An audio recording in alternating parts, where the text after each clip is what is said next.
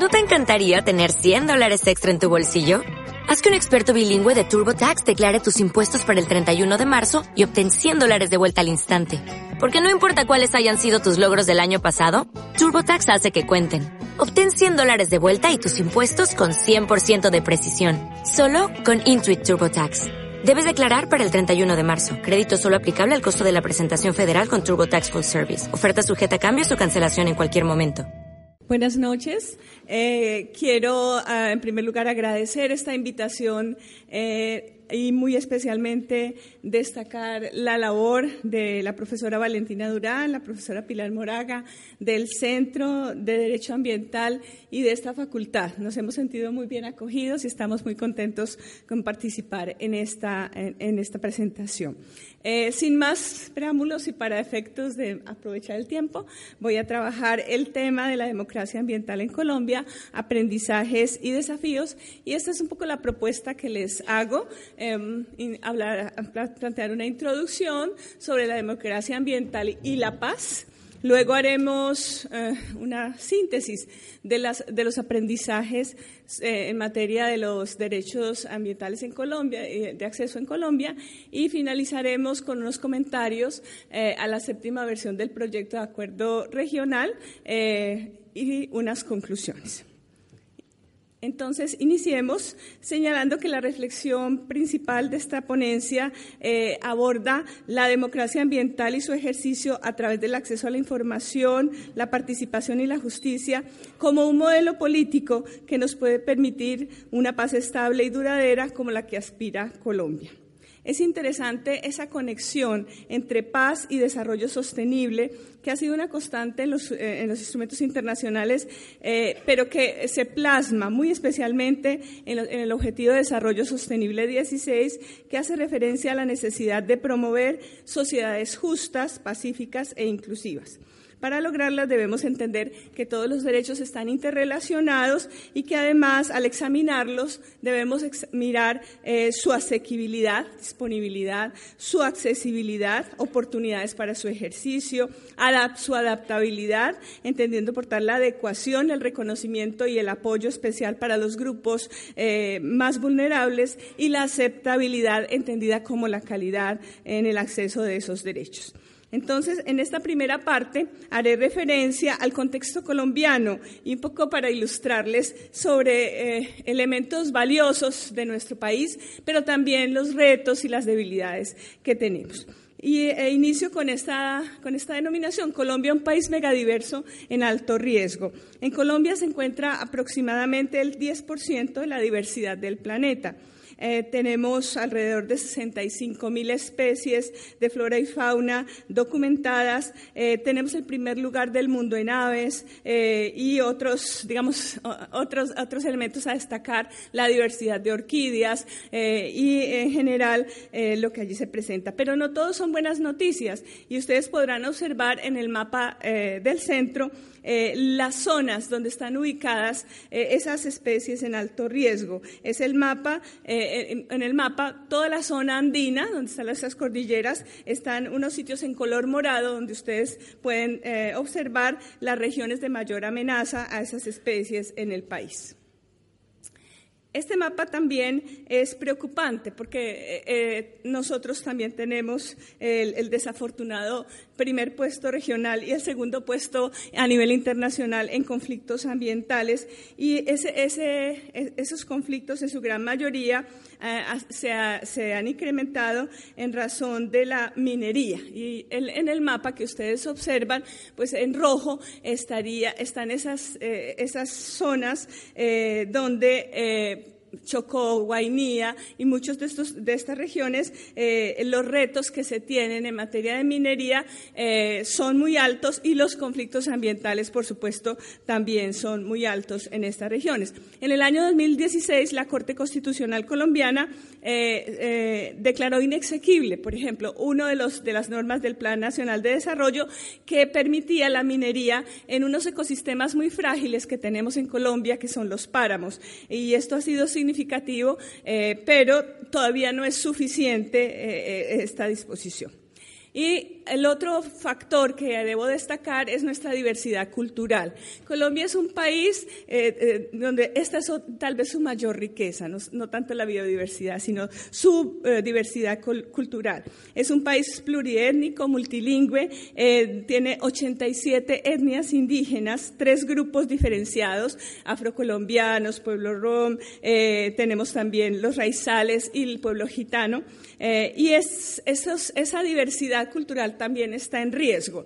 Es, es, bien paradójico. En el mapa de la derecha ustedes observan las zonas, los territorios que ocupan estos pueblos indígenas, por ejemplo en Colombia, que coinciden con las zonas de mayor protección ambiental. Entonces, eh, pero ellos también sí están en riesgo. La Corte Constitucional en el año 2010 eh, señaló eh, que 35 de esos 87 pueblos estaban en riesgo de extinción, especialmente por eh, eh, afectaciones gráficas, eh, graves como el conflicto armado interno, el narcotráfico, el extractivismo y muchas otras. nosotros entonces tenemos en este momento, además de lo que les he planteado para ese diagnóstico inicial, unos grandes retos ambientales por el posacuerdo o posconflicto en el cual nos, en el cual nos encontramos.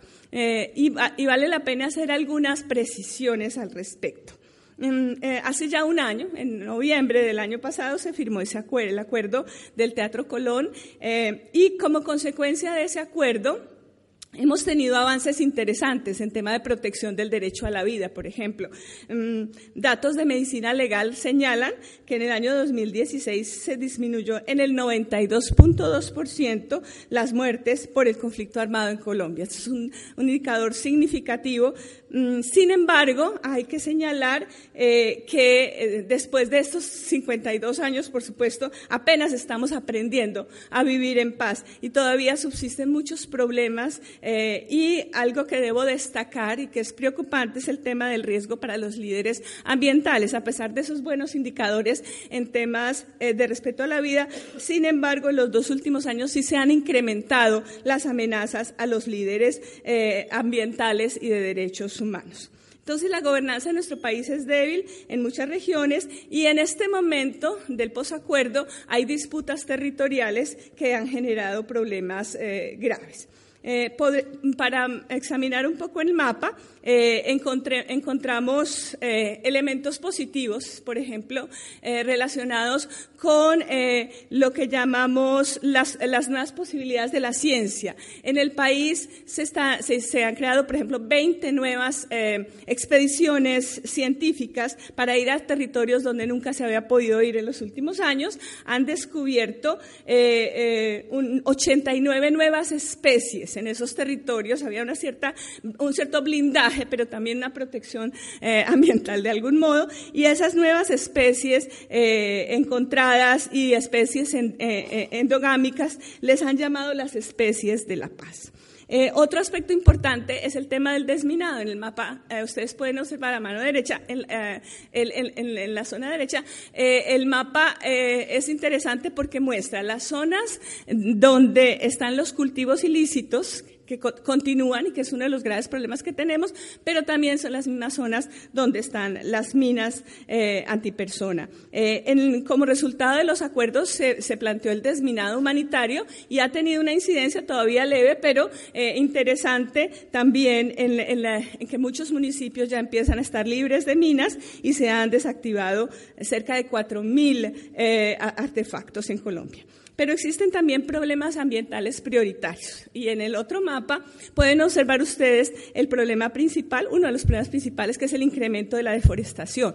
Eh, cuando las FARC se agrupan, pues dejan unos inmensos territorios que otros grupos eh, empiezan a, ocupar y donde el tema de la deforestación se ha incrementado. De igual forma, señalamos como un problema grave el tema de la contaminación por el derrame de hidrocarburos. Este es un problema que no se solucionó con el acuerdo con las FARC, forma parte del debate ahora con eh, el ELN. En Colombia, ya como datos allí en el tema, se han derramado 4.1 millones de barriles de petróleo en los últimos 35 años, fruto de la voladura de oleoductos. Entonces, hablemos un poco de esos aprendizajes, ya, digamos, cómo combinamos esto con el tema eh, al, que, vamos a hacer referencia, que es el tema de la democracia ambiental en Colombia. Este, este diagrama eh, nos muestra la presentación que el Ministerio eh, de Ambiente de, Colombia hace de los contenidos, los aspectos centrales, los avances más destacados en democracia ambiental en nuestro país en, en tres aspectos, información, participación y acceso a la justicia. En el cuadro destacamos, eh, pues, eh, un poco como los eh, elementos, como un elemento central, todo lo que tiene que ver con el plan de acción para ingresar a la OCDE. Nosotros no pertenecemos todavía, Chile sí, es miembro, y por supuesto, en el año 2015, esta organización nos señaló unas recomendaciones importantísimas en materia ambiental, reformas y adecuaciones ecuaciones institucionales, políticas legales en materia de medio ambiente y biodiversidad, y ese plan de acción debe tener temas claves como fortalecer la gobernanza ambiental, eh, incorporar la biodiversidad y los servicios ecosistémicos como ejes fundamentales en los procesos de planeación y algo que me llama mucho la atención, posicionar la biodiversidad como un elemento estratégico del desarrollo económico sostenible del país. Como vemos, tenemos ese gran, esa gran riqueza, pero todavía nos falta muchísimo eh, en, la manera como se maneja esa riqueza ambiental en Colombia. El segundo, la segunda, el segundo bloque habla de participación. Allí el ministerio destaca solo algunos espacios eh, que, se han creado desde la institucionalidad. Voy a referenciar otros espacios eh, que nos parecen muy importantes para la sociedad civil. Y en el tema de acceso a la justicia, eh, de igual forma, el ministerio hace referencia a las múltiples acciones judiciales que tenemos en Colombia para acceder a la justicia. Este cuadro eh, nos muestra los principales instrumentos jurídicos de, esa, de eso que llamamos la democracia ambiental en Colombia, eh, con un instrumento muy cercano a todos nosotros, que es el derecho de petición. El derecho de petición eh, surge en Colombia desde el siglo XIX. En la Constitución de 1821 de Colombia ya se planteaba el derecho de petición como una libertad que no debía ser conculcada y que no debía ser limitada, señala esa Constitución.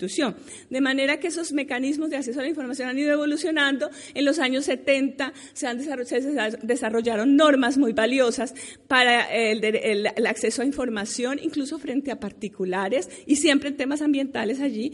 Y en la ley 99 del 93 hay una norma específica de acceso del derecho de petición en materia ambiental. Ese es el camino, ese es la, yo, siempre he hablado del derecho de petición como de la puerta de entrada, eh, pero también tenemos todos estos otros mecanismos de participación eh, política y administrativa. Los uní intencionalmente para señalar que en su ejercicio hemos ido evolucionando y esos mecanismos de participación que en los años 90, después de la ley 99, eran unos mecanismos muy concentrados en ah, ah, ah, incidir, tratar de incidir en la toma de decisiones, que es parte central del derecho, hoy se han, eh, hoy han evolucionado y además de utilizar, por ejemplo, las audiencias públicas ambientales, la intervención administrativa ambiental y todo ese menú que ustedes ven allí, que es muy amplio, eh, hemos evolucionado a la utilización de mecanismos de participación directa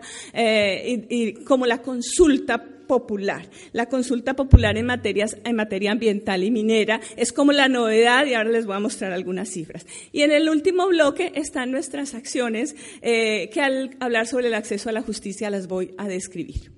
En cuanto al acceso a la participación, que sería el tema eh, que vamos a trabajar luego, eh, pues eh, en el tema del acceso a la participación hay una preocupación enorme de la Corte Constitucional y muchísimos casos en los cuales la gente reclama este como un derecho fundamental. Tal vez de los logros que nosotros hemos tenido en, este, en el ejercicio de estos mecanismos ha sido no solo esa utilización de, de los mecanismos por la comunidad, sino que ha crecido la participación de organizaciones sociales, eh, de comunidades y de los entes de control también, eh, que no solamente eh, actúan en estos escenarios, sino que también están legitimados para actuar judicialmente.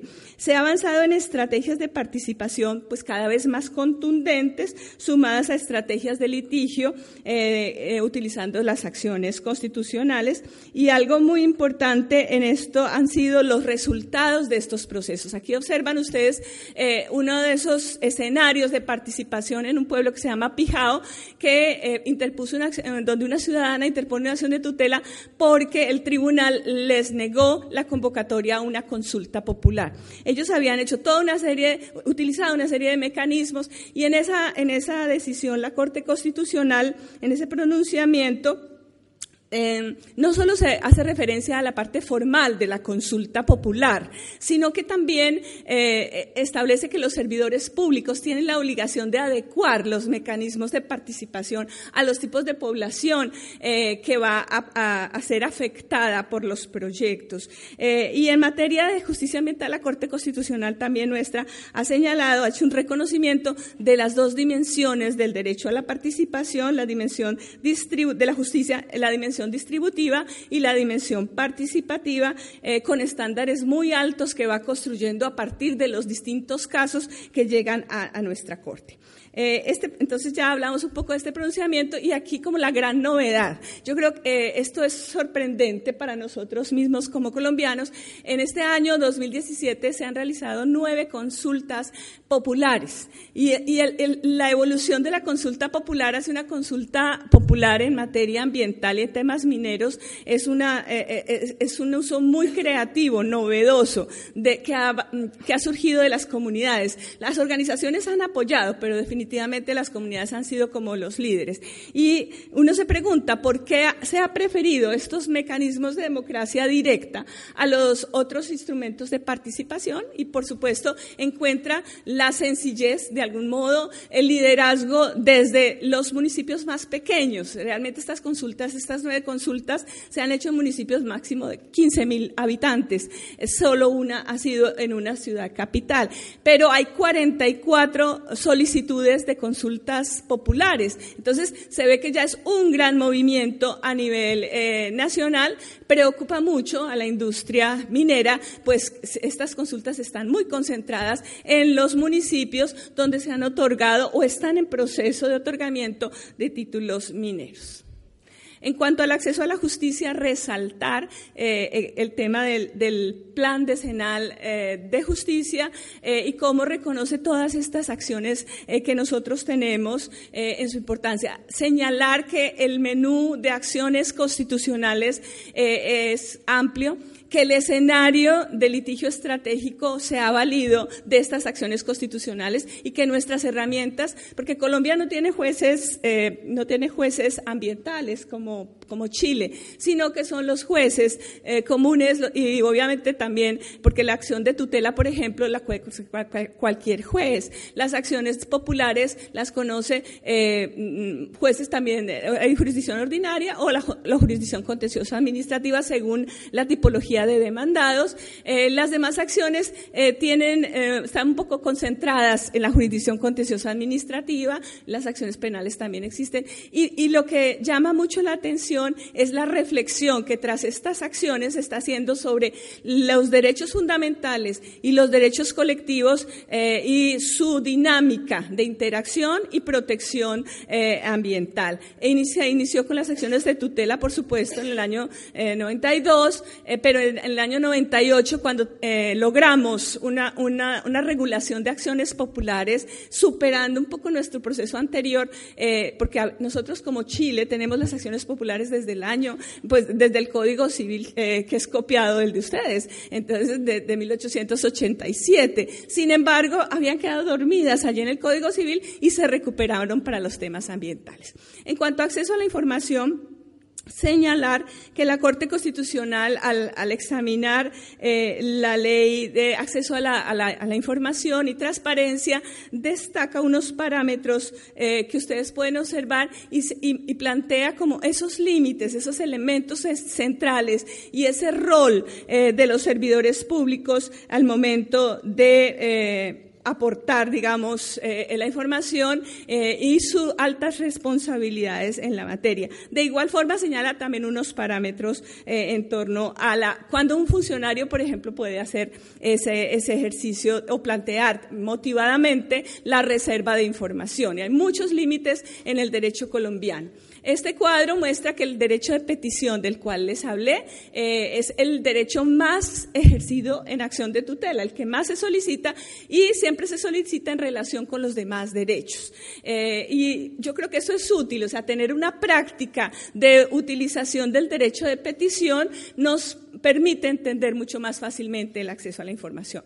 Este cuadro, simplemente para mostrarles eh, las cercanías, los elementos claves del derecho de petición en materia ambiental, pero también del acceso a la información, sus regulaciones en Colombia, y allí destacar que el derecho de petición en materia ambiental tiene unos objetivos muy específicos. Eh, es, ese es, ese acceso, eh, búsqueda de información en relación con daños ambientales, con riesgos, con contaminación, y con el daño a la salud.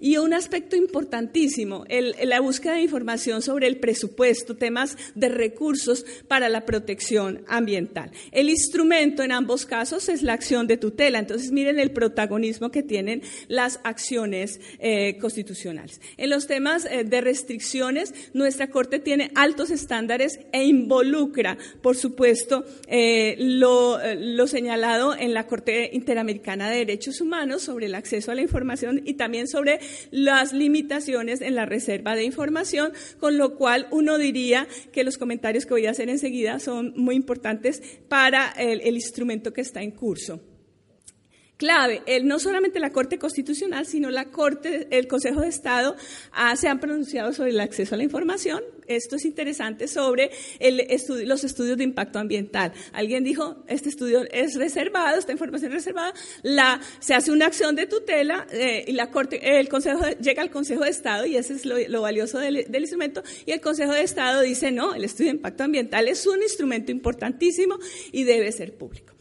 Ya en cuanto a los comentarios de la, de la séptima versión, eh, tengo algunos, eh, eh, simplemente unos elementos muy rápidos, no los voy a, leer, simplemente mostrárselos en torno a lo que son las fortalezas, pero solo me voy a pronunciar sobre la necesidad de involucrar esos estándares de acceso a la información que el sistema interamericano trae. Y en este, en este caso tan importante, frente a Brasil, esos estándares destacan que el derecho de acceso a la información forma eh, parte del derecho a la libertad de expresión eh, y de pensamiento. Eh, y ya como ah, eh, elementos a destacar eh, o preocupaciones que tengo eh, es con las barreras que se establecen en el instrumento, sobre todo cuando se habla de la denegación de información. Encuentro no solo problemas conceptuales, encuentro um, solicitudes como la prueba de interés público, ponderación de información, de ponderación para retener información y unos conceptos que me parecen son más, más que avances, barreras.